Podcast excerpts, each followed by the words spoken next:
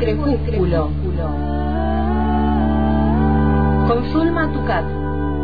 Un perro ladra. Solo está su voz en la tarde que cae.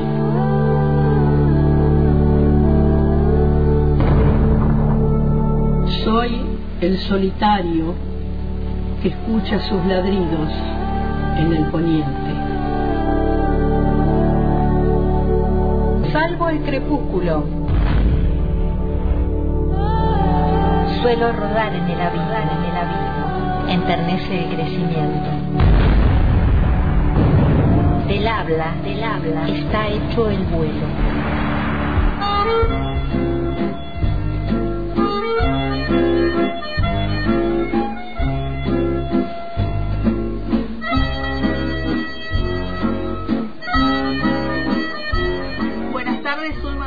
¿Cómo estás? Hoy sí es martes. Hoy, volvimos al, al origen. Buenas tardes, buenas tardes a la oyentada también. Eh, venía escuchándolas a vos y a, a Pau y a Claudia. Claudia. Y bueno, coincido totalmente y me alegra mucho ayer cuando vi el posteo, o esta mañana, no me acuerdo Mm. ya estoy perdida en el tiempo, me alegré mucho de que, esa jugada de la, de la, del feminismo, ¿no? Hay que jugarse, hay que ponerse de un lugar o del otro, no, no hay que ser neutro. Claro. Y bueno, y estaba- Sobre todo en este tiempo, ¿no? sobre todo en estos tiempos que son tan peligrosos. ¿no? Se nos vienen tiempos difíciles y este y respetando la- la- las posiciones de, de todo el mundo, ¿no? Pero bueno, hay que tener en cuenta poner en la balanza qué es lo, lo que más pesa y jugarse. Y lo mismo pasó con mm, muchos artistas que se vieron que su trabajo está peligrando, este que, que bueno, m- muchos escritores este, se están manifestando, ¿no? Entonces, bueno, eso eso deja claro de qué lado de qué lado estás, ¿no? ¿Cuál es tu postura, tu, tu filosofía y tu pensamiento? De vida, ¿no? Sí. Porque la- el otro lado es- Exactamente. es, muy peligroso. Yo lo escuchaba también a Mauricio Cartún en una Ah, entrevista, sí. ¿lo viste? Sí. Maravilloso, Maravilloso, con, el- con Eduardo Aliberti. Y él dijo, con Menem perdimos muchas cosas, pero muchas cosas las recuperamos con la mita- militancia, con todo el trabajo que se hizo. Pero ahora lo que perdamos va a ser imposible. recuperar. Fue así categórico, fue como apocalíptico. Claro. ¿no? Bien clarito. Exacto. Bien clarito todo, hay que Ah, no joder, Claro. ¿Qué van a hacer los artistas si viene la motosierra? Nada, es terrible. Bueno, y volví con una uruguaya que me encanta, que a, a mí me gustan mucho las escritoras uruguayas. De hecho, hace, hace dos o tres días cumplió los 100 años Ida Vitale, aquella escritora Ay, que trajimos hace un tiempo que, que estaba ahí con la preocupación de si llegaba o no, que vino a la feria del libro, ¿no? Bueno, ya los cumplió y sigue ahí este, firme, maravillosa ida. Y, a, y Circe le faltan unos cuantos, pero tiene 91 años y, y también una lucidez.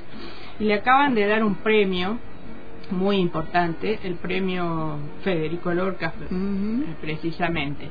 Entonces por eso la, la traje de nuevo porque además el, siempre uno se queda con cuando pasan estas poetas tan importantes, un- hay tanto para leer, para ver, para compartir que uno siempre se, en este en este en esta columna es como que te quedas con cosas afuera, ¿no? Entonces la, por eso la la invité de nuevo. Incluso encontré algunas otras algunas Sí. cosas nuevas, obviamente. Bueno, entonces Circe Maya, que ya es una este, invitada de Salvo el Crepúsculo, es monte- eh, montevideana y nació en 1932. Sí, es- hay- que sacar la cuenta, pero está. Y, y como, como Juan Solá, que el otro día nos contaba que él a los 10 años publicó su libro de poesía, bueno, Circe lo publicó a los 12, o sea, son prodigios este, de, de escritores, como se podría decir. Y, mm, y luego, bueno, tuvo algunas complicaciones en su vida, se murió su madre, entonces ahí se le complicó, dejó de escribir, pero con el tiempo volvió hasta que se fue a Tacuarembó, que es el lugar donde hoy todavía reside, es una ciudad de, de Uruguay bastante conocida. Y allá ahí reside y ahí hizo su vida con todo lo que su vida literaria no con todo lo, lo que, que alimenta esa vida literaria que tiene que ver mucho con, con la cotidianeidad. En el 72 los militares arrasaron con su casa eh, se llevaron a su marido, que era un médico que, atendía, trataba de atender a la gente, los militantes tupamaros, y eh, a ella le permitieron quedarse en su casa porque tenía una hija de cuatro añitos. Entonces eh, no la llevaron presa, pero sí su marido estuvo eh, desaparecido un, un, tiempo y este hasta que lo después lo liberaron y ahí tuvieron que irse al exilio un tiempito y después volver. Bueno, muy productiva su, su, carrera, impresionante su trayectoria. Eh, hay un, libro de narrativa, una novela que se llama Viaje a Salto, que precisamente habla, cuenta eh, eso que pasó el día que los, que los militares se llevaron a su marido. Después vamos a, a comentar algo más.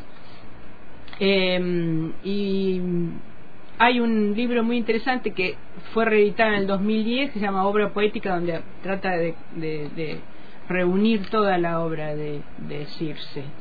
Eh, bueno, y podríamos eh, enumerar todo, pero es fácil encontrarlas en las redes. Eh, y la, su poesía es de un lenguaje sobrio, directo, abierto, no requiere cambios en el tono de... Eso lo define ella misma, no, no requiere cambios en el tono de conversación. Eh, eh, dice, ella dice, la misión del lenguaje tiene que ser descubrir y no cubrir, no tapar, no oscurecer, ¿no? Descubrir valores, los sentidos de la existencia, dice, no quedarnos en un mundo poético cerrado, exclusivo, eh, y siempre se ha mantenido con esa idea, fiel a esa idea. Esa es su art poética, como le dicen. Cada escritor tiene su art poética. Eh, la, los objetos, las personas, las situaciones cotidianas de su vida, ella tenía, se le murió un hijo en un accidente de tránsito, eh, lo que le va sucediendo en la vida son parte de los temas que ella elige para descubrirse o para descubrir eh, la trama humana. Este, bueno, y lejos está esa literatura de, de ser una literatura hermética, ¿no? Uh -huh. Y eh, tiene eh, algunos poemas que han sido musicalizados por Biglietti, Lazarov, Numa Moraes, Andrés Tañaro y otros. Eh, su poesía estaba en, en, digamos en relación o ahí presente él a los tiempos que corrían entonces este eh, pudo trabajar con Benedetti y de hecho uh -huh. hay el, el, tema otra voz canta por ahí Biglietti lo hace con sí. el poema Desaparecidos de, de, de, uh -huh. Benedetti y entonces este en 1958 es, es, mm, escribió un poema que está musicalizado y que se llama Los que iban cantando y vamos a escucharlo.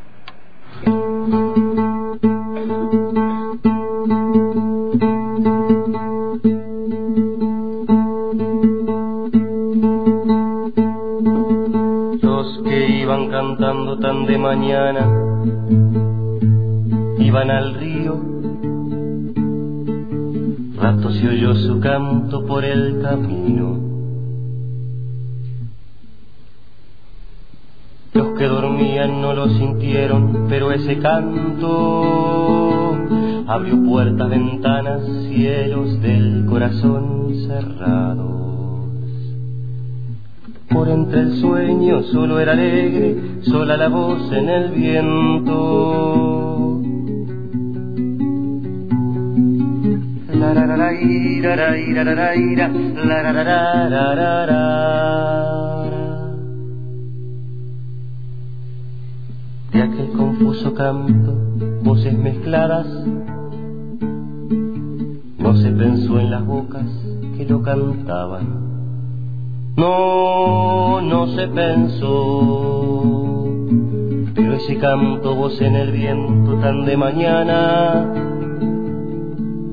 solo era un canto por el camino de madrugada.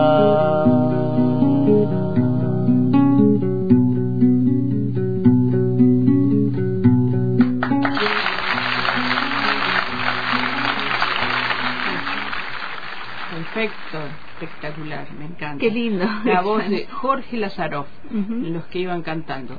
Eh, em, y después este Biglietti, como decíamos, grabó otra voz canta que es, eh, en realidad el poema se llama Por detrás de mi voz, pero acá encontramos otra, una versión que em, lo hace un grupo que está, que es muy interesante. Segundo audio, Es otra voz canta que a veces, a veces aparece con el nombre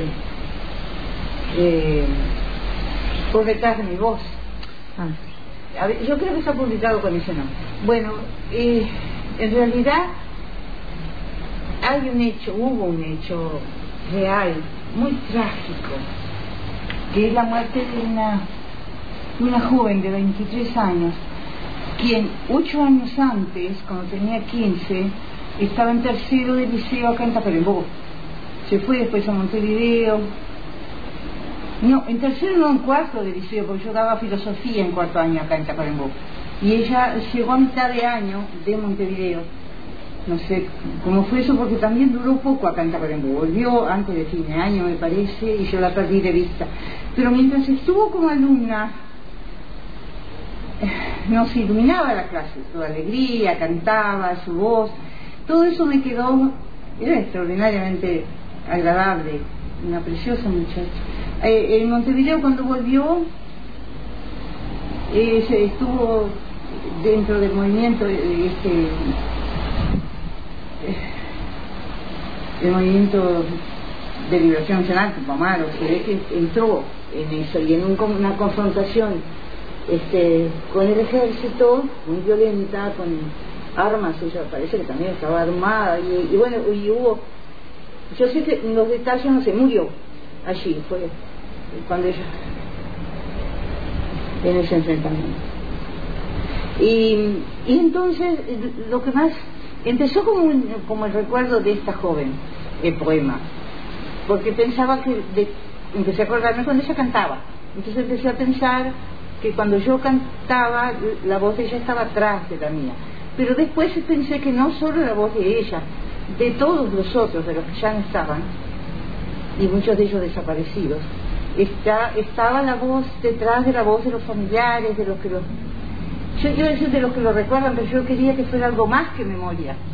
Por eso el poema dice, no son solo memoria, son vida abierta.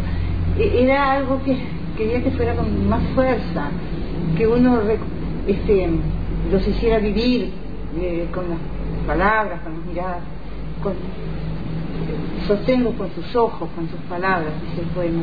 Ese fue el origen. Ahora me di cuenta que se dilataba después el poema y cuando pasó a la voz, a la extraordinaria voz de Daniel Viglietti, que se lo pasó Numa, me parece, porque ya hace tanto tiempo que no recuerdo, no recuerdo bien, le entregué a Numa, Numa Viglietti, Viglietti hizo esa canción y al agregarle esa música y con su voz, le dio entonces una, una dimensión que no tenía el poema. Son nuestros compatriotas, andan a tientas por un mundo sombrío, laberíntico, sin un nombre siquiera ni una tumba, porque ellos son los desaparecidos.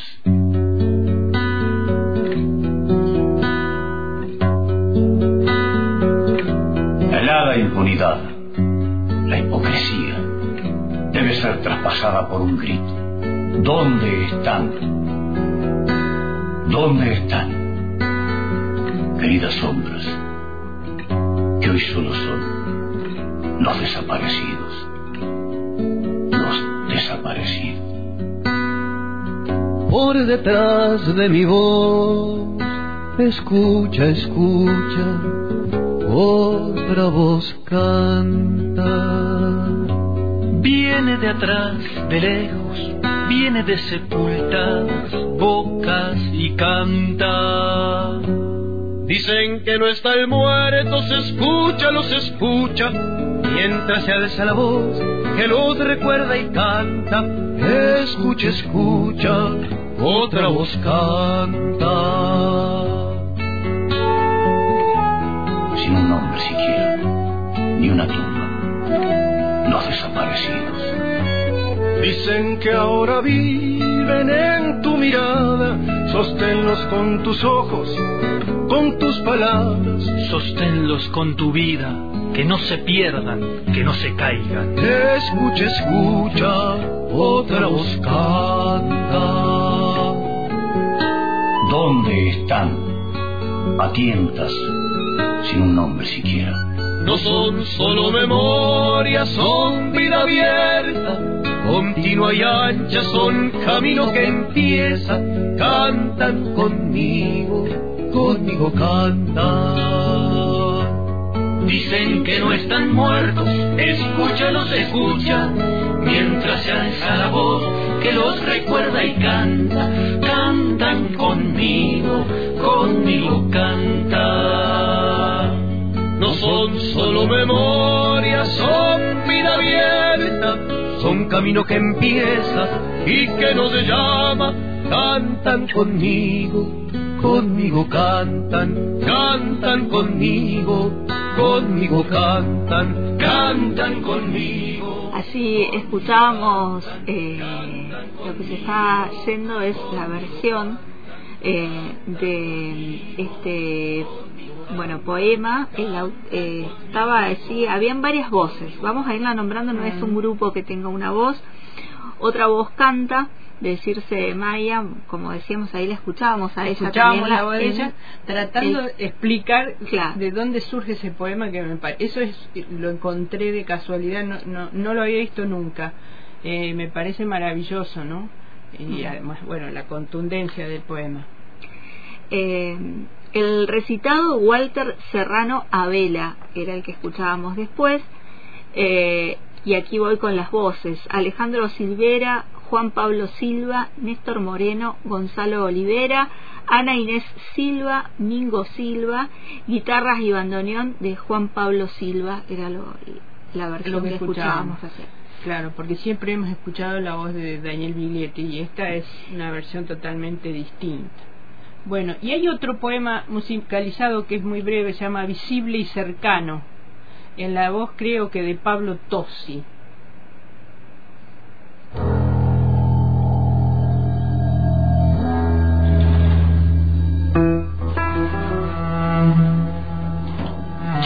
Trabajo en lo visible y en lo cercano. Y no lo crea fácil. No quisiera ir más lejos. Lejos, lejos, lejos, lejos. Todo esto que palpo y veo junto a mí, hora a hora, es rebelde y resiste. Rebelde y resiste. Para su vivo peso, demasiado livianas se me hacen las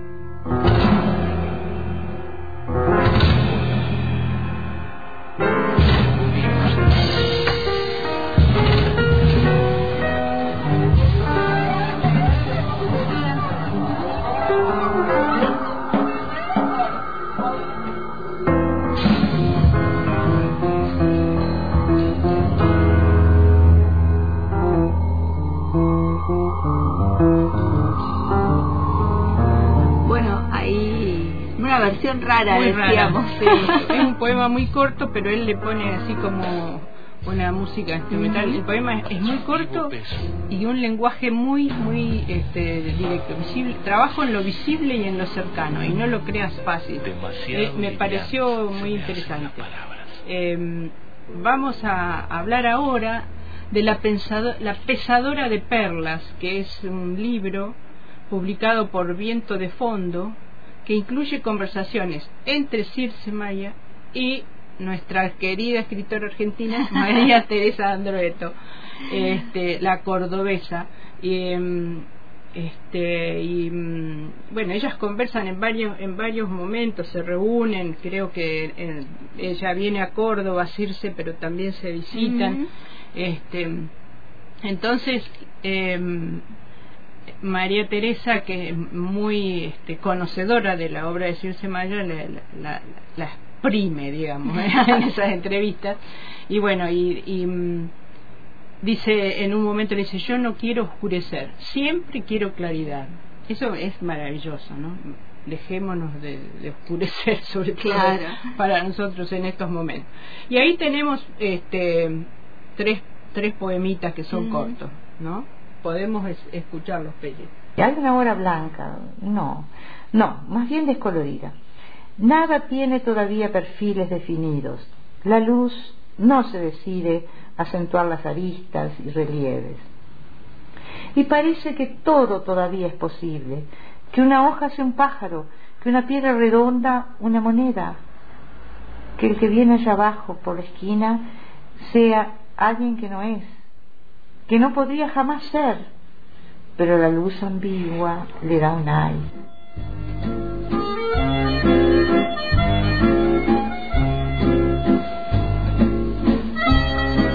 Unidad. Una pequeña tarea como esta de cortar el pan y llevarlo a la mesa empieza y luego acaba, círculo de sentido que se cierra, la pequeña molécula de un proyecto cumplido. Trivial, tal vez, pero mira dibujarse con perfección acabadísima cada gesto enlazado en el siguiente, anillado en la suave espiral invisible que va del pensamiento hacia la mano, del ojo hacia el cuchillo. sí, trabajo en lo cercano y lo visible, y no lo creas fácil. Todo esto que miro y toco, Día a día. y, sí, cada vez, día a día, es rebelde y resiste. Para su vivo peso, demasiado livianas se me hacen las palabras. Voces en el comedor. La puerta quedó abierta y desde el comedor llegan las voces. Suben por la escalera y la casa respira. Respira la madera de sus pisos, las baldosas, el vidrio en las ventanas. Y como por descuido se abren otras puertas, como a golpes de viento, y nada impide entonces que se escuchen las voces desde todos los cuartos. No importa lo que dicen, conversan. Se oye una, después se oye la otra. Son voces juveniles, claras. Suben peldaños de madera y mientras ellas suenan, mientras suenen, sigue viva la casa.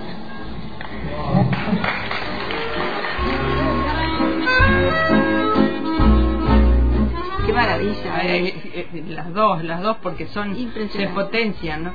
Eh, lo que le decía María Teresa ahí es que en toda su, su poesía, además de, de utilizar ese lenguaje tan cotidiano, de hablar del Mm. cuchillo, del- del- de lo que hace en la cocina, eh, este, hay filosofía. Ella era docente de filosofía, profesora de filosofía. Está la filosofía, ella ha, ha logrado eso que es muy muy complejo para Mm. otros, para ella tal vez no, que es someter la filosofía en esa Claro. cotidianeidad.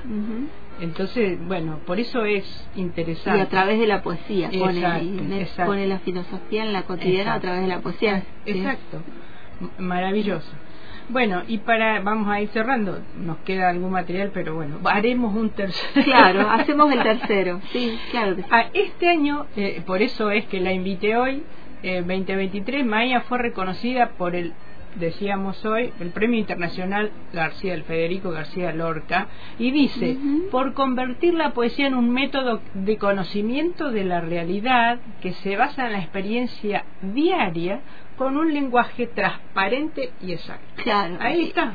Es, es clarísima esa definición. Exacto. Creo que le va muy bien. Exacto. Por eso la premiaron. Y entonces eh, ella se, dice que eh, leía en su página, tiene hay una página ¿no? que le, le, le trabajan la hija, creo, este que la verdad que estaba feliz y orgullosa porque se merecía este premio. Eh, eh, Galeano dijo alguna vez que era que era una poeta desperdiciada, que no se la valoraba, Claro. una- no solo en Uruguay sino en el mundo. Bueno, creo que ahora está teniendo su, su lugar, su espacio. Así que bueno, gracias acá a El Hilo Invisible y a Salvador También le damos el espacio. Y bueno, y nos vamos con un poema, uno de los pocos que hay en las redes, de ese libro que se llama Voces de Agua. El, el libro precisamente ¿Qué que que- premiaron. Nos vamos con ese y nos despedimos Y nos hasta, el despedimos. hasta el próximo martes. Hasta el martes. No sabía que había llovido. Y de pronto, al salir a la calle, me encontré con el agua en las hojas y el asfalto mojado y brillante. Me encontré con baldosas lavadas y tibiano y clarísimo el aire. Nadie la vio caer. No la vio nadie. Pueden saltarse las palabras y la noción no será la misma. No hay virus concebible para la conciencia colectiva. Salvo el crepúsculo. En el hilo invisible ya no hay relojes. Caracol de rutinas pasan las horas. La abeja en la flor no sabe de pandemia, solo trabaja. Salvo el crepúsculo. Con Zulma Tucat.